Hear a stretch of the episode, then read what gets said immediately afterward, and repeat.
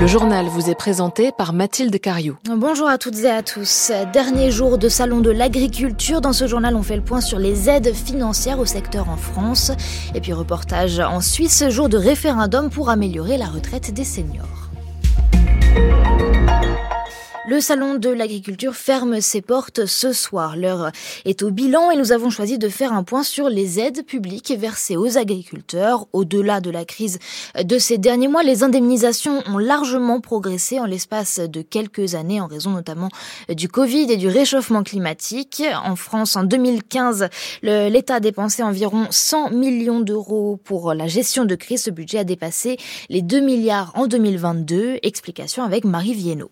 Ce qui explique d'abord cette hausse, c'est la multiplication des crises. Crise climatique avec des périodes de sécheresse, de gel tardif, d'inondations, crise sanitaire. En 2022, la grippe aviaire a absorbé les trois quarts du budget d'indemnisation, sans oublier la crise du Covid et la guerre en Ukraine pour lesquelles les agriculteurs ont aussi été aidés. Si elles sont plus nombreuses, les crises sont aussi plus coûteuses. Et la troisième raison, avancée par l'Institut économique pour le climat, c'est que la part des aides aides publiques augmente, sans doute parce que les agriculteurs sont de moins en moins capables de compenser leurs pertes eux-mêmes.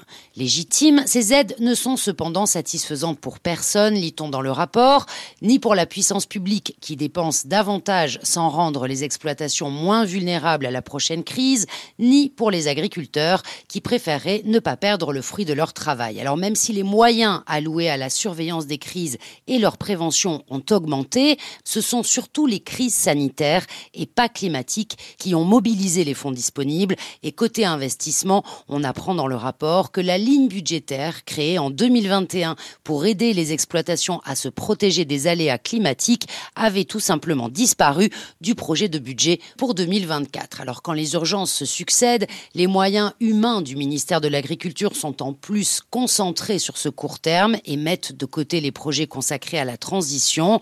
Au passage, note enfin l'Institut, les réglementations environnementales sont souvent reportées, comme ce fut le cas dernièrement, ce qui n'aide pas à préparer l'avenir. Dans l'actualité également, le lancement de la campagne du RN pour les européennes, c'est aujourd'hui à Marseille, on y reviendra dans nos prochaines éditions. Et puis Aurore Berger annonce la création d'une mission sur les violences sexistes et sexuelles, c'est ce matin dans le Parisien, mission conjointe avec les ministères des Sports, de la Culture, de la Santé et de la Fonction publique.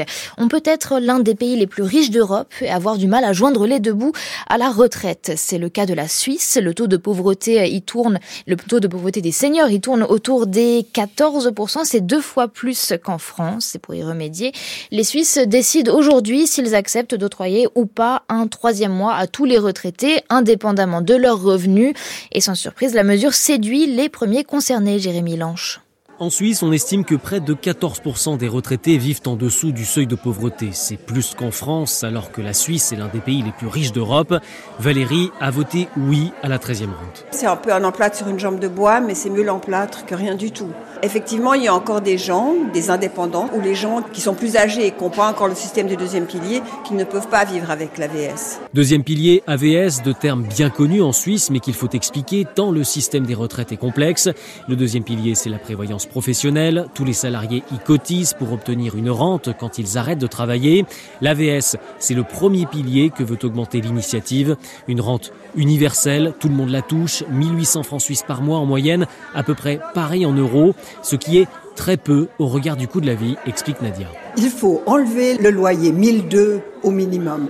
Il faut enlever euh, les assurances maladie, 500 francs au minimum. Et ensuite, il faut vivre, payer l'électricité, le gaz, le téléphone, etc.